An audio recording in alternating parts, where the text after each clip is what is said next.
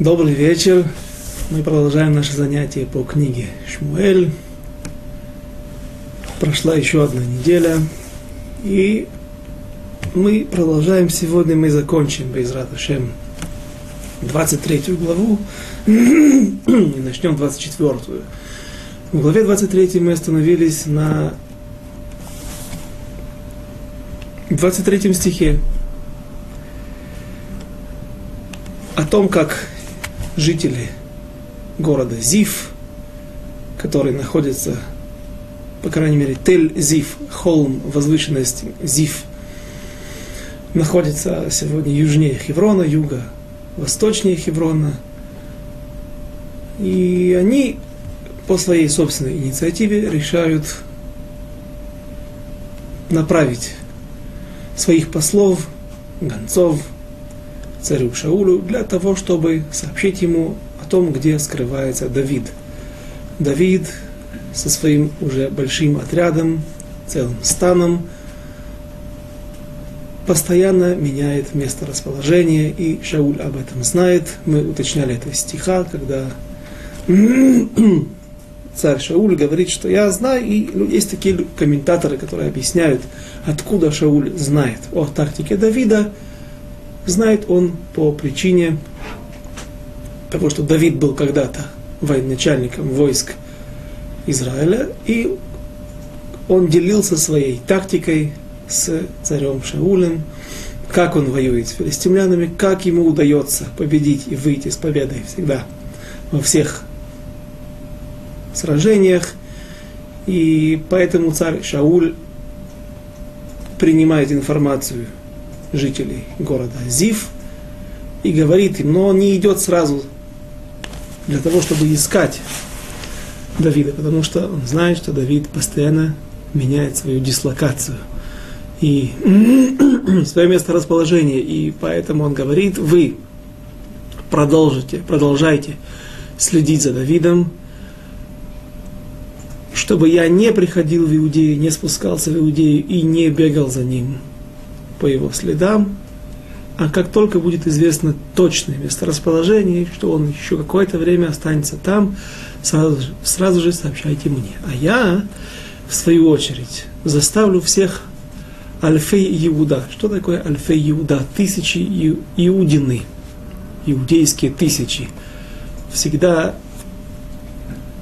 весь народ, вся земля Израиля делилась на провинции, на области, на какие-то административные единицы и люди, которые подлежали воинской повинности, над ними стояли десяти начальники, сто нач... сотенные, тысячи начальники и десятники, наверное, так будет правильно сказать, и вот он говорит, что я заставлю всех нача- э, тех начальников, которые ответственные за определенное количество людей, соответственно, за определенные районы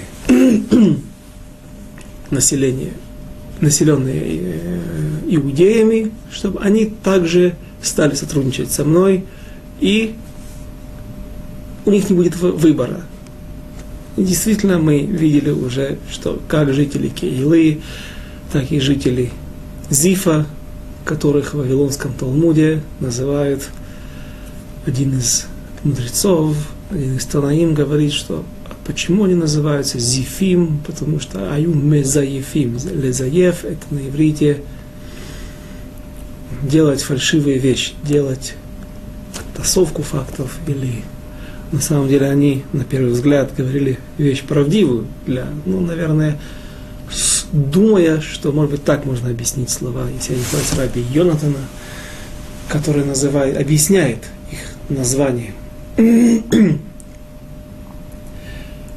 что они-то, наверное, думали, что они служат Всевышнему тем самым, тем, что они помогают царю Шаулю, они выполняют волю Всевышнего, царь наш – главный человек, главный представитель перед Всевышним. Он руководит нашей жизнью, и ему должны мы полностью доверять и помогать. Вот, возможно, что так, так вписывается это объяснение Зифим, те, которые фальшивят. Фальшивят, наверное, в своей службе Всевышнему. Не хотели они смотреть правде в глаза и видеть, что, как поняли уже многие великие люди Израиля, что не суждено царю Шаулю быть царем над Израилем, что Давид именно тот человек, который в будущем станет главой народа Израиля. И прочтем дальше стих, начнем с 24 стиха. Ваякуму ваяльху зифа лифней Шауль ведовид Ванашав Бамидбар Маон Баарава Эль Ямин Ешимон. И встали и ушли в Зиф. гонцы из города Зифа, Зифа Лифней Шауль, ушли от Шауля, и да, а Давид и его люди находятся в пустыне Маон, западнее от Ешимона. Мидбар Маон, или поселение Маон, такое поселение, да, существует, потому что жители Маона, наверное, наверное, потому что жители Маона не навлекли на свою голову бед излишней информацией, излишней прыткостью, излишней инициативой. И так я слышал от очевидцев, люди, которые проходили службу в этих местах, говорят, что Маон Ешимон места, очень тяжелая пустыня, и там не только мало растительности, мало воды, мало людей, мало всего живого, но и даже сама степь, сама пустыня, она представляет собой не просто обычный ландшафт, к которому мы привыкли видеть Негев, юг южную часть земли Израиля, а, так я слышал, отзывается о Мамаш Кемах. Буквально мука. Там очень много пыли, песка. Место очень неприятное. И вот, находясь в, это, в, этом, в этих местах, царь Давид пытается скрываться, потому что он надеется, что в этих местах не станет искать его Шауль. Ешимон – это место, это пустыня, которая непригодна для жизни. Есть в иврите несколько слов, которые, слов синонимов, которые определяют, которые можно перевести на русский язык как пустыня. Мидбар, Ция, Ешимон. Так вот, Мидбар, я уже несколько раз об этом говорил, определяют, переводят наши мудрецы – это место, в котором вполне можно существовать. Это не пустыня, подобная пустыне Каракум, Изилкум, то, что мы, Сахара, то, как мы привыкли, место абсолютно непригодное для жизни, где нет абсолютно никакой растительности, может быть, изредка встречаются какие-то оазисы. Место, где есть только песок и много солнца. Убийственное солнце. Мидбар – это не такое место, а Мидбар на своем языке это место, в котором действительно мало воды, действительно мало растительности, мало людей, но это место орошается иногда дождями, и из земли произрастает очень скудная растительность, подножный корм, которого достаточно для мелкого рогатого скота, поэтому наши праотцы и направляли свои стада в такие места. Во-первых, написано в Вавилонском Талмуде, в трактате Бава Кама, врата, первые врата, что нельзя выращивать в земле Израиля мелкий рогатый скот. И Раша объясняет две причины. Первая причина – это из-за Гезеля, из-за воровства, потому что огромное стадо тяжело усмотреть за всеми особями, и они могут разбежаться. Несколько особей овец или коз могут зайти в чужие поля и съесть, нанести ущерб чужим посевам, чужим культурам. И поэтому не принято выращивать. А как же быть? Ведь и Мошера Бейн, начнем с него, он был прежде всего наши праотцы, Авраама Вину, Ицхака Вину, Якова Вину. Они были скотоводами. Мошера Бейну написано и направил свой скот в Мидбар. Правда, там объясняет Мидраш, Мушер Бейну чувствовал, что Мидбар – это место, где в будущем Мидбар Синай имеется в виду.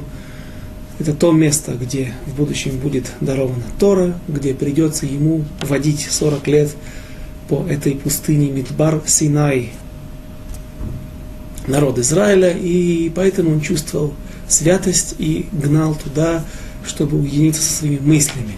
Но почему бы нам не объяснить и как прежде, и даже прежде всего, не, привести объяснение, которое говорится Бава Кама, что и Моше Рабейну, и Давид гнали свои стада в пустыню, направляли их потому, что чтобы не нарушить тот запрет, который написан в Вавилонском Талмуде, который существовал, разумеется, до Вавилонского Талмуда, что животные эти, за ними тяжело. Над ними тяжело, э, за ними тяжело наблюдать, и они могут разбежаться и нанести ущерб и урон чужим посевам.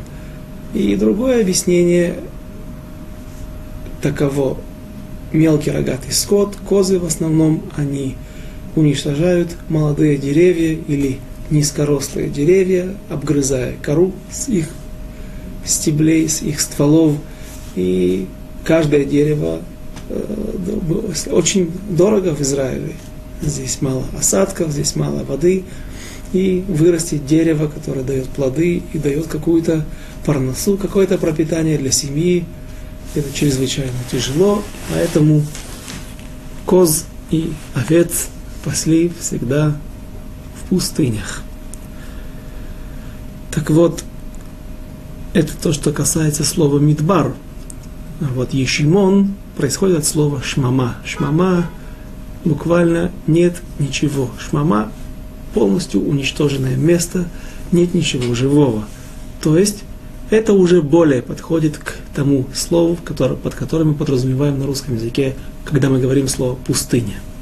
Так вот, здесь написано, что он был в Ешимоне, Маон, где недалеко от этого места есть Ешимон.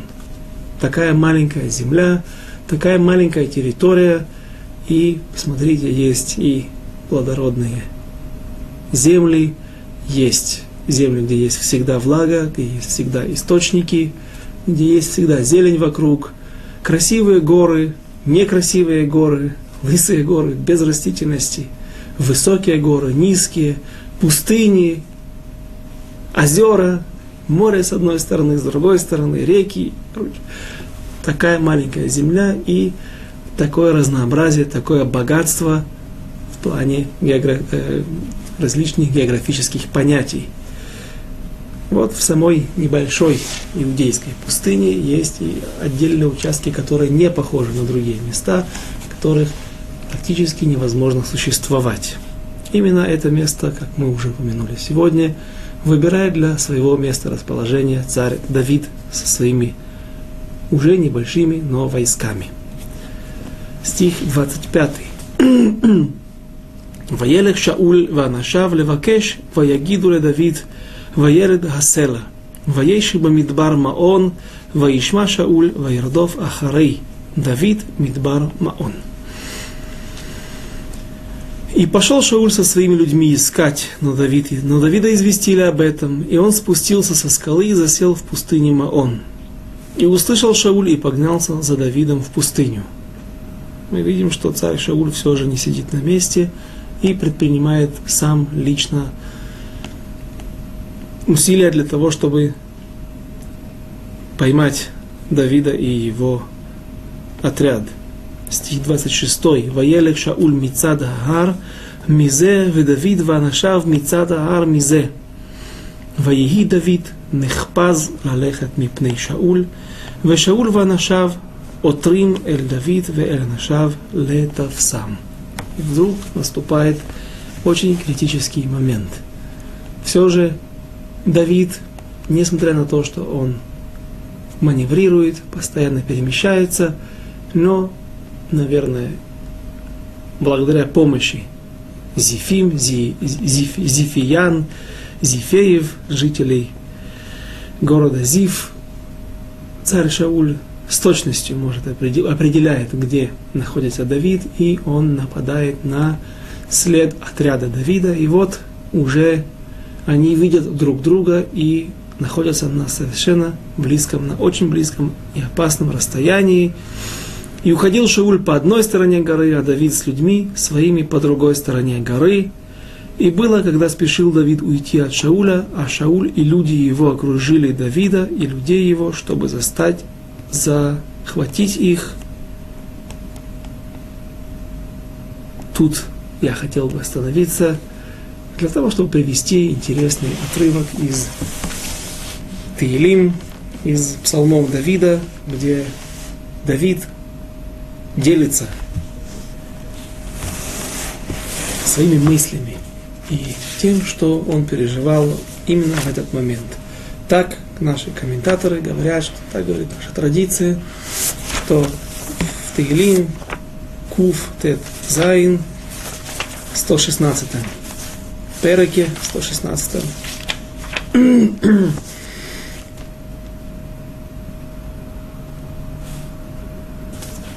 Может быть, стоит нам даже прочитать весь, весь этот псалом. Перек Таилим Куф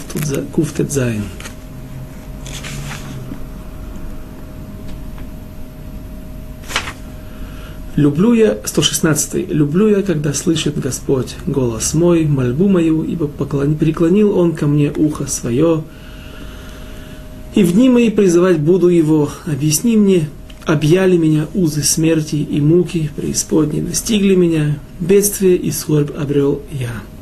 И призывая я имя Господне, прошу, Всевышний, спаси душу мою, милостив Господь и справедлив, и жалостлив Бог наш, хранит Господь простаков. Обеднел я, но Он спас меня. Возвратись, душа моя, и к покою Твоему, потому что Господь сделал благо Тебе, ибо спас Ты от смерти душу мою око мое от слез, ногу мою от преткновения. Ходить буду перед Всевышним в стране живых.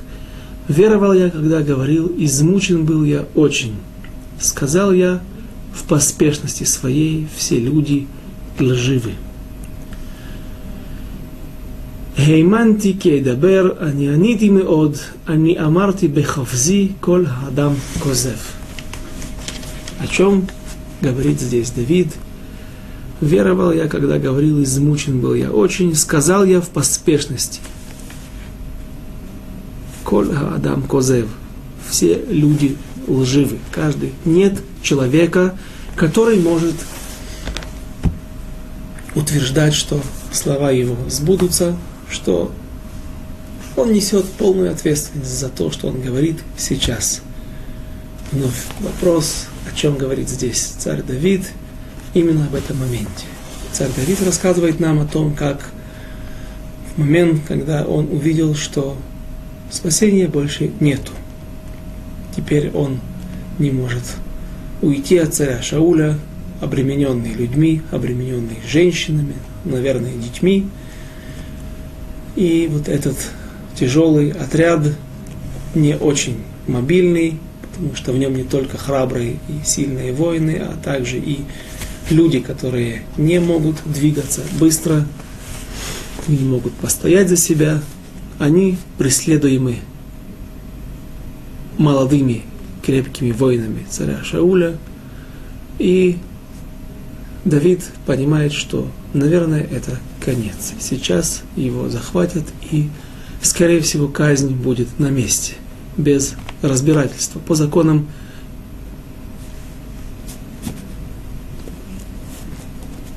как, как это бывает на войне. И вот говорит Давид, Ани Амарти Беховзи, я сказал, поторопившись, в поспешности, что все люди лживы. О ком, не о ком ином, как о пророке Шмуэле. Ведь пророк Шмуэль помазал его на престол. Пророк Шмуэль тот человек, который был оповестителем ему той радостной вести, что в будущем он станет царем. И вот где Шауль, где Шмуэль, где пророк Шмуэль, где те капли, которые он вылил на голову. Капли масла помазания, которые он вылил на голову Давида. За все это время он видит только страдания, только преследование. И вот теперь он видит перед его глазами, он видит только смерть. И сказал Давид, наверное, это конец, и все люди лживы. Ну что, что, что же произошло дальше? Сейчас мы об этом прочтем.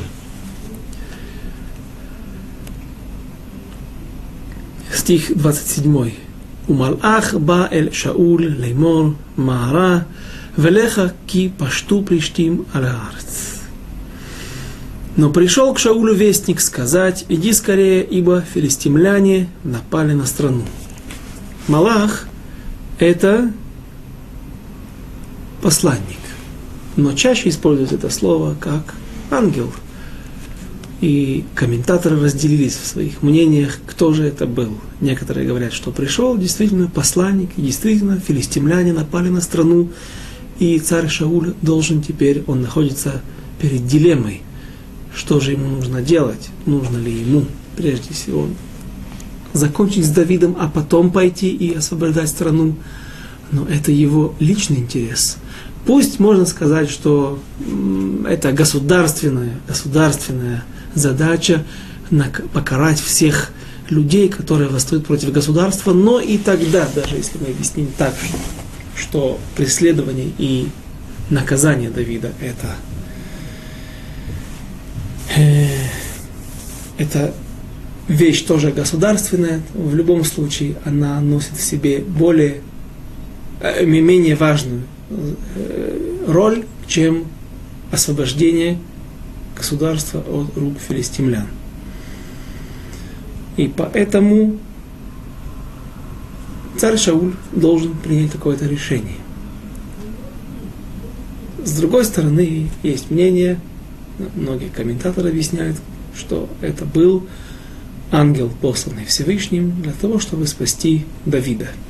И царь Шауль не знает, как ему быть, но все же в конце он решает, что даже если и до Давида остался километр или несколько сот метров, и он окружен с одной стороны, с другой стороны, и ему немного осталось, есть на мне прежде всего ответственность охранять народ Израиля, и поэтому он прекращает погоню и возвращается для того, чтобы защитить народ Израиля, защитить границы и границы Израилевы стих 28, «Ваяшавша, вая, э, ваяшав Шауль мирдов ахарей Давид, ваелех ликрат плештим, алкен кару лемакомаху села хамахлакот, Амахлейкот. И вернулся Шауль из погони за Давидом и пошел навстречу филистимлянам. Поэтому назвали это место скала. Здесь это пишут как Амахлекот – как будто бы это на русском языке переводят, как так и переводят села, махлекот, скала, махлекот, как будто бы это место так и, э, это его личное название, имя, но можно было бы назвать его села раздор, махлекот, место, в котором был раздор, спор. Какой же спор?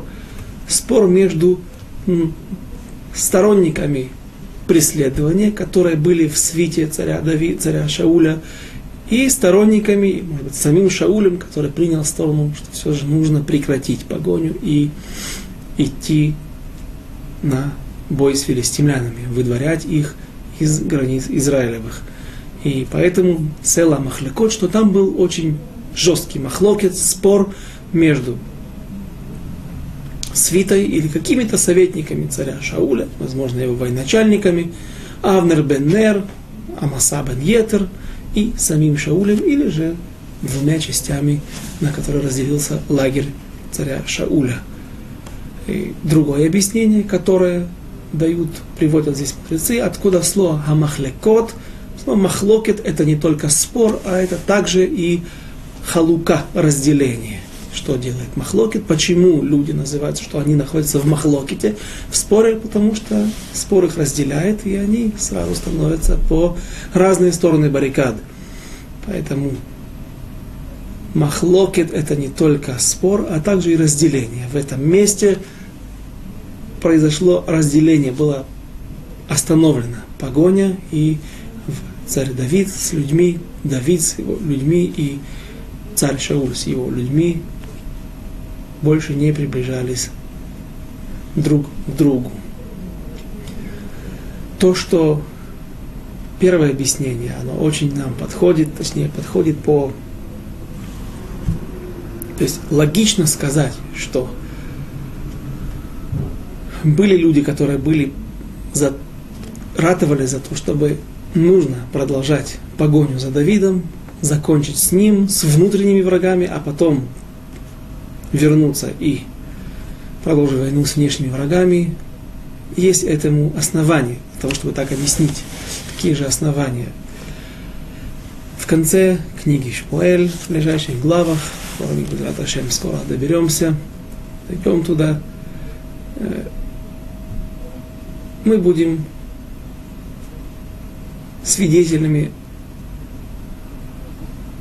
нескольких случаев, когда Авнер бен Нер, родственник царя Шауля и военачальник всей израильской армии под началом царя Шауля,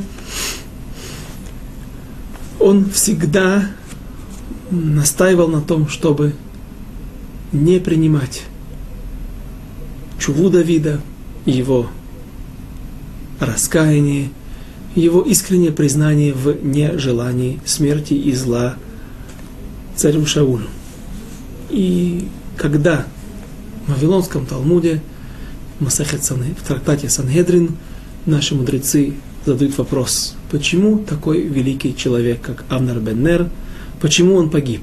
Что же произошло, что он погиб и не просто погиб в бою, как воин, а погиб э, в ситуации, похожей на западню. И без Раташем до этого доберемся. Мара приводит несколько мнений. И одно из этих мнений, что именно Авнер бен Нер был тот человек, который все время подстрекал царя Шауля не убеждаться в верности Давида. И если в других ситуациях Авнер бен Нер становится которые описаны, есть, по крайней мере, две такие ситуации. Авнер бен, Беннер является ярым противником Давида, можно сказать, может быть, даже большим, чем царь Шауль, то, наверное, и в этой ситуации наверняка можно предположить, он не изменил своей позиции и всегда, как и в других ситуациях, вел себя агрессивно по отношению к Давиду, и именно он являлся той стороной, тем оппонентам в споре, добивать ли Давида, захватывать ли Давида, или же идти на филистимлян. Теперь закончим 29 главу, 23 главу, стих 29.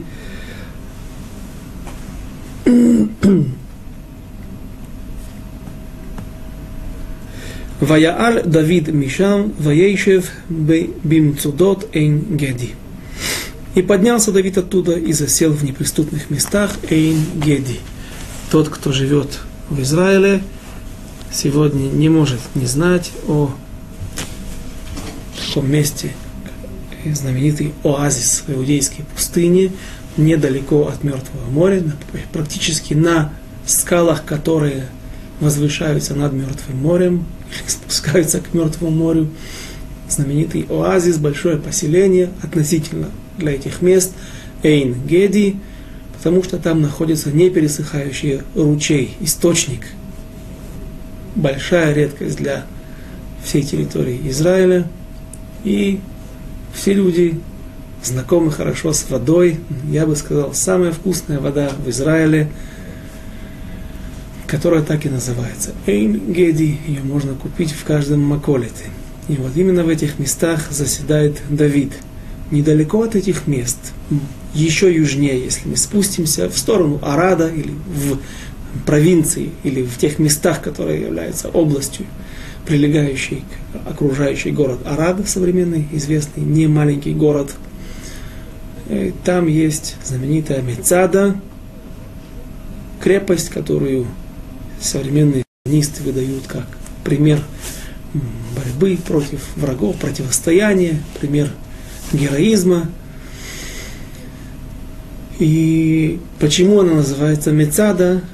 Мне кажется, что один-два урока до этого мы упоминали объяснение, вновь географическое объяснение, что такое Мецадот. Мецудот. Мецудот – это высокие горы, у которых есть вершины, но вершины эти не такие скалистые, как это обычно во всех гористых местах, а горы эти, вершины этих гор, они э, ровные.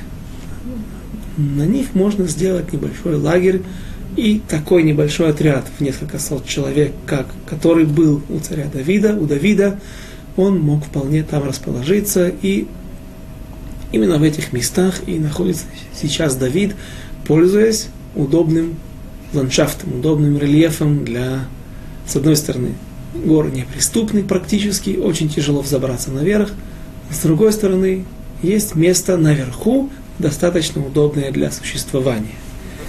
Извините.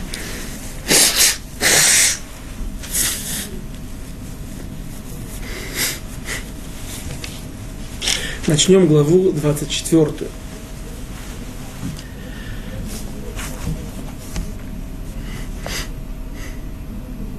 Ваиги. Вновь напомним, слово Ваиги это напоминает Вай. Ой, Вай, ой, Вай. Э, то есть жди какой-то беды, жди какой-то драмы. Ваиги и было Каашер Шав Шауль Меахарей Плештим Ваягиду Леймор Гине Давид Бамидбар Энгеди. И было, когда вернулся Шауль из погони за филистимлянами, сообщил ему, сказав, сообщили ему, сказав, вот Давид в пустыне Энгеди, ну вот уже добрые зиефяне, зи, зи, зи, зифияне, ну, я, я, я говорю не как русская интерпретация, на язык наворачивается зиифяне, слово зииф, зи, зи, зиюф, то, что, как мы объясняли, эти люди, аюми заифим бама, они фальшивили в службе Всевышнему. И вот уже донесли, что ничего, можно скоро да, предыдущая погоня закончилась неудачей, но никуда Давид не денется, скоро мы его тебе доставим, мы доложим, где он находится. И взял следующий стих, стих посук бет. ויקח שאול שלושת אלפים איש בחור מכל ישראל וילך לבקש את דוד ואנשיו על פני צורי היעלים.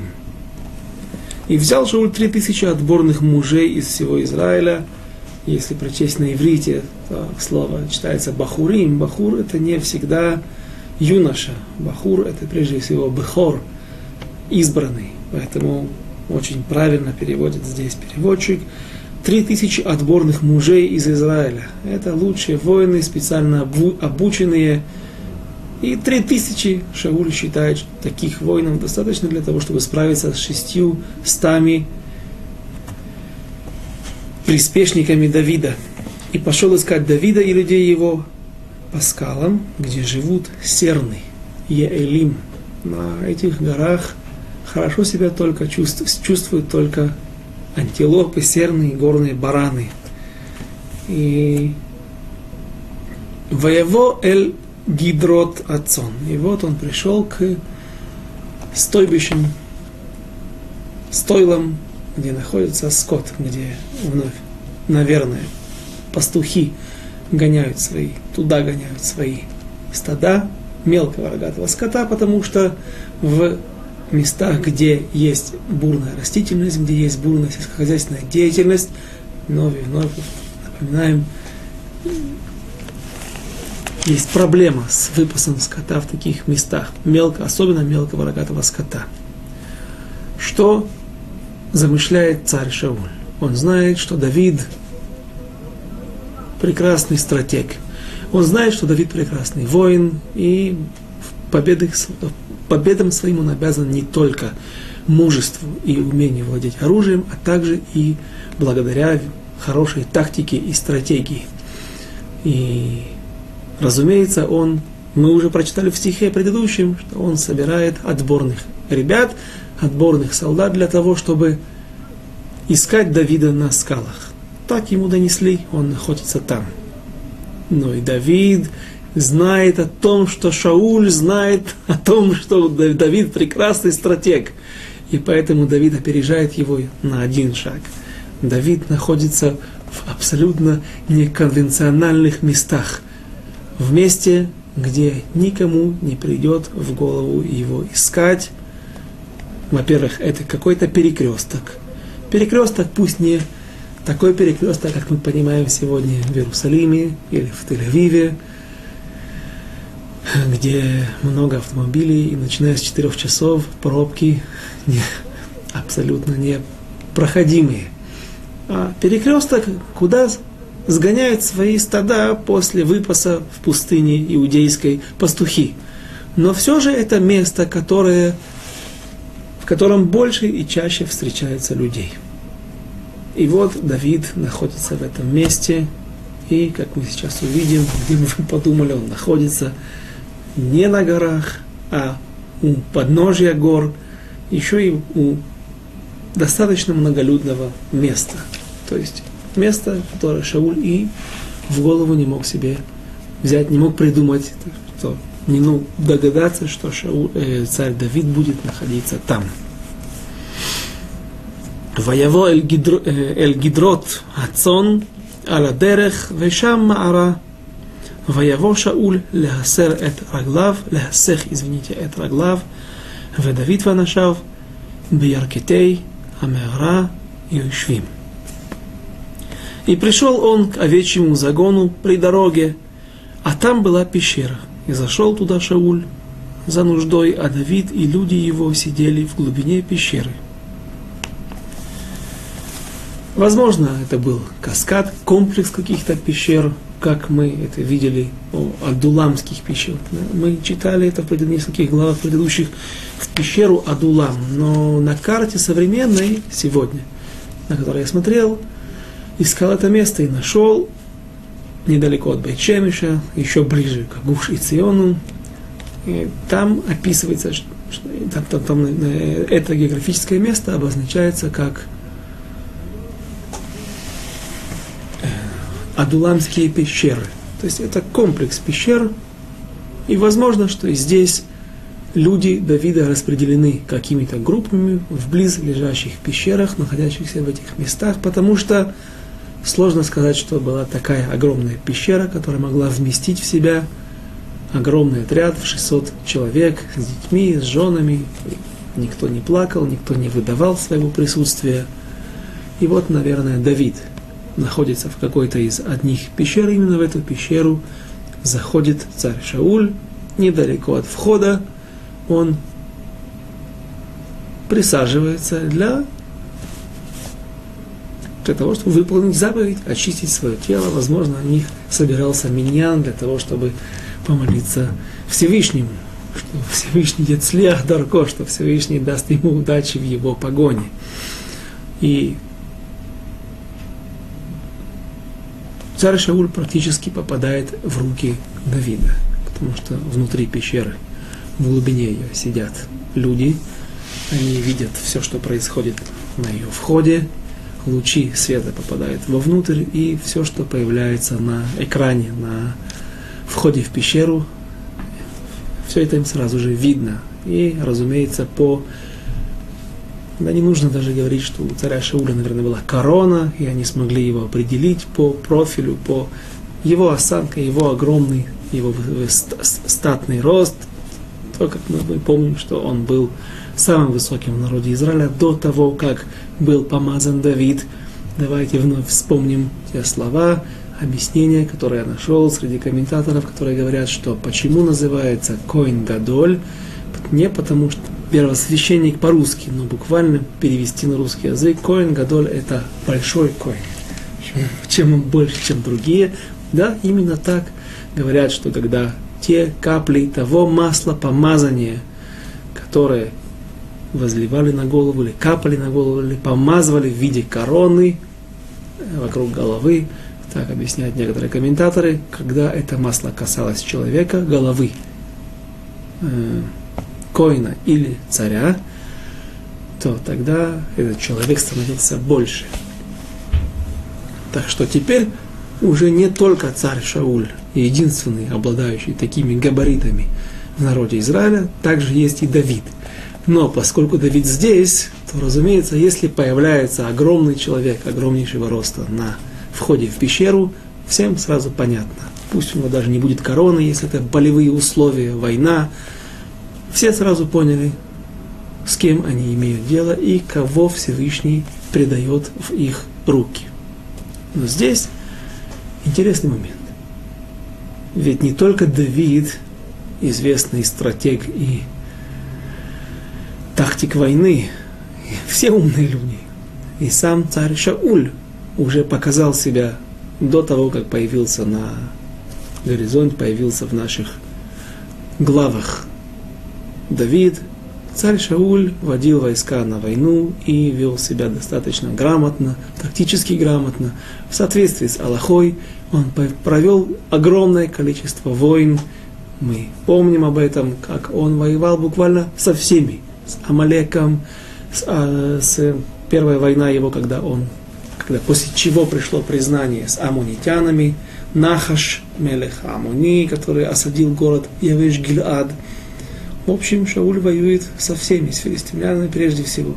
И, разумеется, это человек, также обладающий большими знаниями и человек осторожный.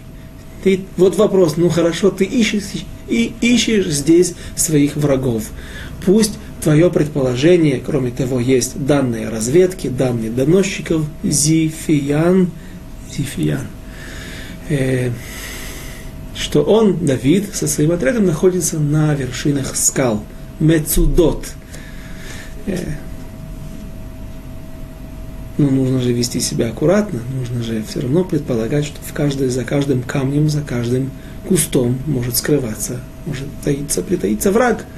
Как же ты заходишь в пещеру, не подумав об этом и не позаботившись о том, чтобы проверить, послать туда несколько полковников, чтобы они смогли разведать что там внутри, и после этого спокойно заняться своими заповедями. Многие, наверное, улыбаются, зная прекрасно знаменитый Мидраш, который говорит нам, Мидраш Таилим, который говорит нам о том, что царь Давид во время своих духовных изысканий, во время своих мыслей, уединений, когда он уединялся наедине со своими мыслями в пустыне и обращался ко Всевышнему, то он однажды задал ему вопрос. Давид задал вопрос Всевышнему. Я вижу, как мудро устроен весь мир. Я вижу, как всему есть смысл, но одного я не понимаю. Точнее, двух вещей я не понимаю. Зачем ты создал сумасшедших и зачем ты создал пауков? Сумасшедшие ходят по базару, а дети бегут за ними, бросают в них камнями, смеются, у него слюна спускается на его подбородок, на его бороду. И жалкое существо, ничтожное существо. Зачем они существуют? убедиться в неправоте Давида и как Всевышний поклялся на небесах, что ты еще сам попросишь у меня. А Даваразе, так Всевышний, так Давид обращается ко Всевышнему, когда он попадает в руки царя Ахиша, точнее, приходит к нему, вынужден убежать от Шауля, он приходит в город Гад, к царю Ахишу и кровные местники, братья Галиата и его родня – требует, чтобы Давид был предан закону, предан суду, предан смерти. И Давид, понимая, что положение его очень тяжело, уйти ему невозможно, никакой силы ему физической сноровки и умения владения оружием ему не хватит, он попросит у Всевышнего «Тен ли даваразе?» Дай мне, он даже не называет шигаон, этого сумасшествия, «Тен ли кцадаваразе?» Дай мне немножко, то есть помоги мне так, чтобы, сделай меня таким, чтобы я смог действительно прикинуться и играть, что невероятно сложно, в сумасшедшего. И это спасает ему жизнь. Давид пишет на стенах, что же царь Афиш должен мне какие-то десятки тысяч э, золотых, а, а его жена стоит наоборот, пускает слюну на закан, на свою бороду, и он сразу же теряет интерес. Он сразу же перестает привлекать к себе внимание, и люди к нему теряют интерес, и даже родственники Голиата, его братья, не хотят расправляться, наверное, с таким человеком и оставляют его в покое. Несчастный, сумасшедший. Что может быть большим наказанием? Хуже смерти, возможно. И вторая вещь – это пауки. Всевышний сказал Давиду, я клянусь тебе, ты еще вспомнишь меня, вспомнишь то, что пауки есть в них не только предназначение уничтожать мелких насекомых и разных вредителей. Наверное, Давид счел, не счел это важной, важной ролью в природе. Наверное, считал, что воробьи и другие насекомые и, и птицы, и другие животные уничтожают много насекомых вредных. И теперь Давид получает ответ на свой второй вопрос.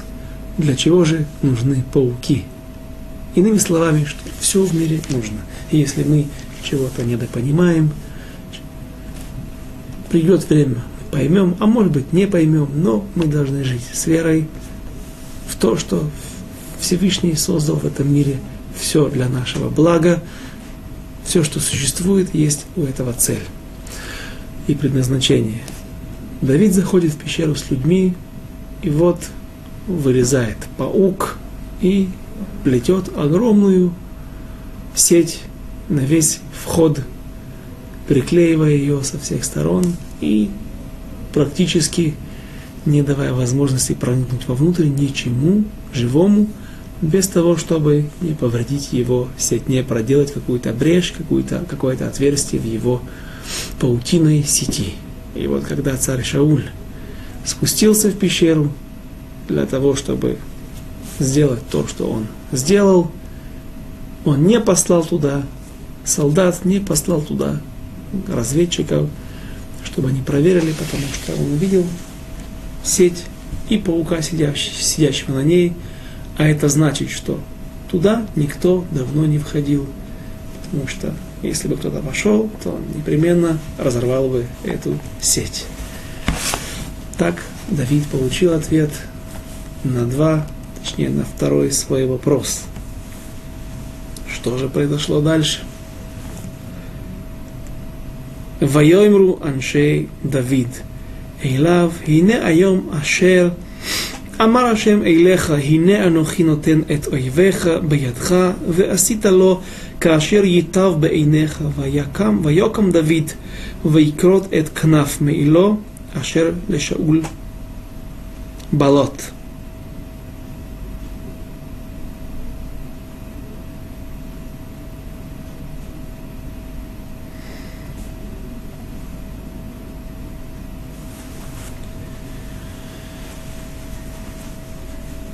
Люди, находящиеся с Давидом в пещере, говорят ему такие слова. И люди Давида сказали ему, вот тот день, который, о котором говорил тебе Господь, вот я предаю врага твоего в руки твои, и сделаешь с ним, что захочешь. И встал Давид, и тайком отрезал край Меиля, край полы плаща Шауля, пальто Шауля. Люди обращаются к Давиду и говорят, смотри, по всем законам ты сейчас можешь убить, имеешь право убить Шауля. Ведь есть такой закон, Дин Родев, человек, которого преследует другой, и преследование это угрожает жизни преследуемому, преследуемому, преследуемому, э, он имеет право убить его. Говорят люди, смотри, разве это не является признаком, не является знаком от Всевышнего, что Он дает в руки, посылает в руки, дает тебе такую возможность. Вдруг, не успели мы здесь укрыться, вылазит паук, появляется паук, очень быстро плетет свежую сеть. И посмотри, все знаки указывают на то, что Всевышний, Он благоволит тебе, Он дает твоих врагов, отдает твоего врага тебе в руки. Ты должен вынять меч, или дай, позволь нам, кому-то, одному из нас уничтожить нашего врага. Что Давид отвечает? Запретом поднимать руку на помазанника Всевышнего. И единственное, что он позволяет себе, это отрезать кнаф меило. Отрезает он край полы от плаща царя Шауля.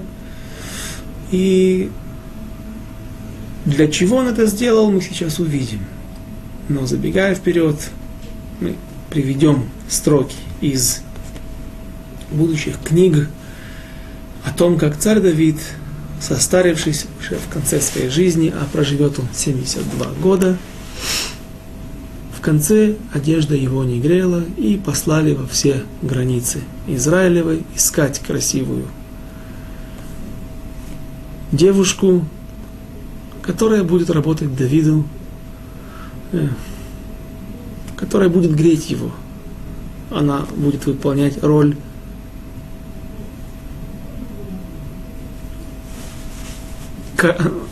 она будет женой Давида, но женой, с которой Давид не будет жить полной жизнью, а только это позволяет ей быть с ним вместе и греть его своим телом, потому что одежда Давида не грела. За что Давид был так наказан? Просто постарел, и была у него такая болезнь. Но наши мудрецы во всем пытаются найти, всему пытаются найти причину. Такой праведник, такой великий человек не мог получить наказание, или не, если что-то с ним произошло, и это похоже на наказание, значит, есть за что. А то, что Давид был праведный человек, нам известно, и много еще вещей из его жизни мы узнаем о его праведности. Но я недавно прочитал Мидраж. Мидраж, в котором говорится о том, что мать царя Соломона, Шлома Мелеха, Батшева, она привяза, привязывала своего сына, который в 12 лет стал царем над народом Израиля, нужно не забывать, и била его кнутом, приговаривая, ты будешь великим человеком, ты будешь праведником, ты будешь...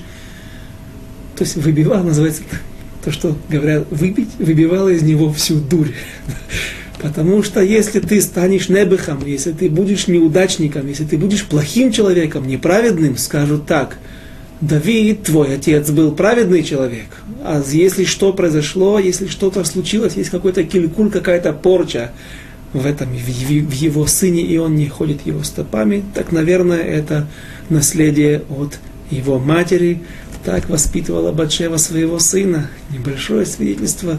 Тут край занавеса, который приоткрывают нам мудрецы о том, что же происходило в доме за кулисами. Какое было воспитание в доме Давида. В общем, Давид, безусловно, праведник. И почему же он был наказан в конце дней, тело его, одежда его не грела. Говорят мудрецы за то, что он позволил вести, позволил себе вести себя пренебрежительно к одежде. И если мы скажем, ну ведь он мог вообще убить Давид, э, царя Шауля, и он пожалел, то есть это был такой момент, когда ему тяжело было противостоять оппонентам внутри его лагеря, и он смог их подавить. То есть он в этот момент мит але, он приподнимается, он сейчас на высоте, при этом выигрывая много заповедей, он все же делает нарушение. Не, нехорошо вести себя так по отношению к одежде, и уж тем более к царской одежде, если мы себе представим, что какой-то человек возьмет и подойдет к другому, разорвет ему одежду, разорвет его костюм. Наверняка, если есть свидетели, если этого человека задержат, то его заставят возместить ущерб, заплатить за новый костюм и или за починку старого, и, возможно, какой-то моральный ущерб. Но представьте себе, если вдруг на улице или в парламенте какой-то депутат, пусть даже депутат, прорвется через охрану и премьер-министру Израиля или президенту Соединенных Штатов Америки разорвет на, на клочки его одежду при большом скоплении людей, при камерах, наведенных на этот момент.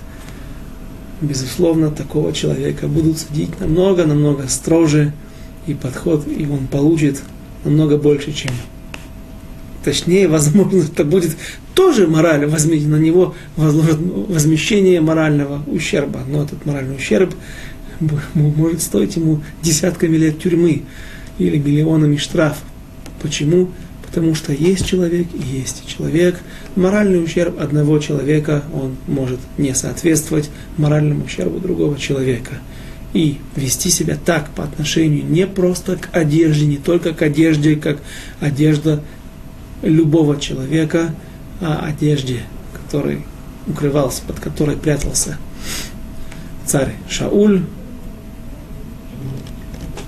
Так вести себя не положено. И поэтому царь Давид был наказан и за этот мимолетный момент. На первый взгляд. Прочтем дальше, что же произошло.